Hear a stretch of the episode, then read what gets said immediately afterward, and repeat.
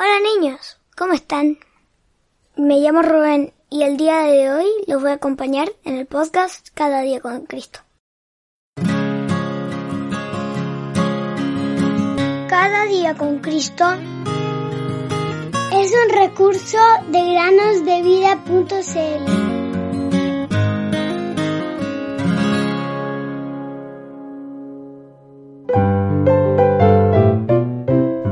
se mostró el amor de Dios para con nosotros, en que Dios envió a su Hijo unigénito al mundo para que vivamos por Él. Primera Juan 4:9. Muy buenos días, queridos niños. Le damos la bienvenida a una nueva semana de podcast. El día de hoy hablaremos de las vacaciones que nos tomamos en el sur de Chile. Y Rubén les va a contar algunos detalles. Para que ustedes sepan, el sur de Chile tiene paisajes muy hermosos y está lleno de lagos, ríos, volcanes, bosques. El lugar donde fuimos se llama Licanray, un pueblo que se encuentra a los pies del lago Calafquén y desde donde se puede ver el volcán Villarrica. Pudimos ir a la playa y meternos en el agua, que era muy clara, y hasta se podían ver los peces que nadaban por la orilla. La arena de la playa no era una arena amarilla y fina como la que acostumbramos ver en la playa del mar, sino que es gruesa y oscura. Son piedritas de diferentes tamaños y colores, y para andar caminando es mejor usar zapatillas de agua, si no puedes lastimarte los pies. Lo que más hicimos allí fue recolectar piedras, conchitas de mar, algunos animales de mar que estaban disecados, caracoles de agua. También visitamos lo que se llama el Camino de la Lava del Volcán, lugar por donde pasó la lava del volcán Villarrica en el año 1971. Al día de hoy, toda esa lava se ha convertido en piedras grandes y pequeñas, que al tacto son muy ásperas y filosas. Allí estuvimos nosotros, viendo cómo el paisaje cambió y cómo muchas de esas piedras comienzan de a poco a cubrirse de plantas nuevamente. Ahora les quiero preguntar, ¿conocen o recuerdan algún pasaje en la palabra de Dios que nos hable acerca de las piedras? Yo creo que en varios lugares. Muy bien.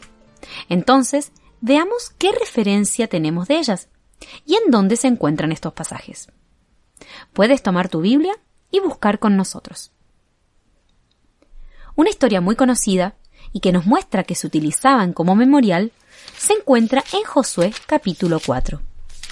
Allí leemos que los hijos de Israel Tomaron doce piedras de en medio del Jordán, como el Señor había dicho a Josué. Las llevaron consigo al lugar donde pasaron la noche y las colocaron allí. Josué también erigió doce piedras en medio del Jordán, en el lugar donde estuvieron los pies de los sacerdotes que llevaban el arca del pacto, y están allí hasta el día de hoy. En Génesis 28 también leemos que Se levantó Jacob de mañana y tomó la piedra que había puesto de cabecera y la alzó por señal y llamó el nombre de aquel lugar Bet-El. Génesis 28, 18 al 19. También en el mismo Génesis, pero en el capítulo 12, cuando Dios le promete a Abraham la tierra, Él edificó allí un altar a Jehová, quien le había parecido.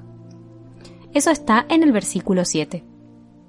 Y para esto, justamente, para los altares, eran muy útiles las piedras, pues servían para realizar sacrificios a Dios, tanto para agradecer como también para ofrecer alabanzas y adoración. Pero en Hechos 4:11 leemos que El Señor Jesús es la piedra rechazada por ustedes los edificadores, la cual ha llegado a ser cabeza del ángulo.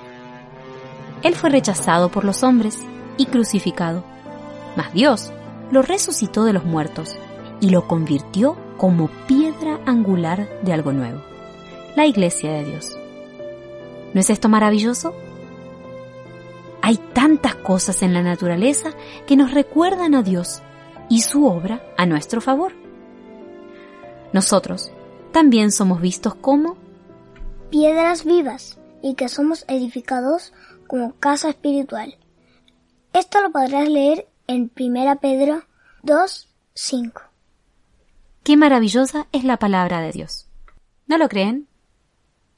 Bueno, queridos niños, es así como llegamos al final de nuestro episodio del día de hoy. Nos despedimos aquí. Hasta la próxima. Chao. Más alto que el cielo.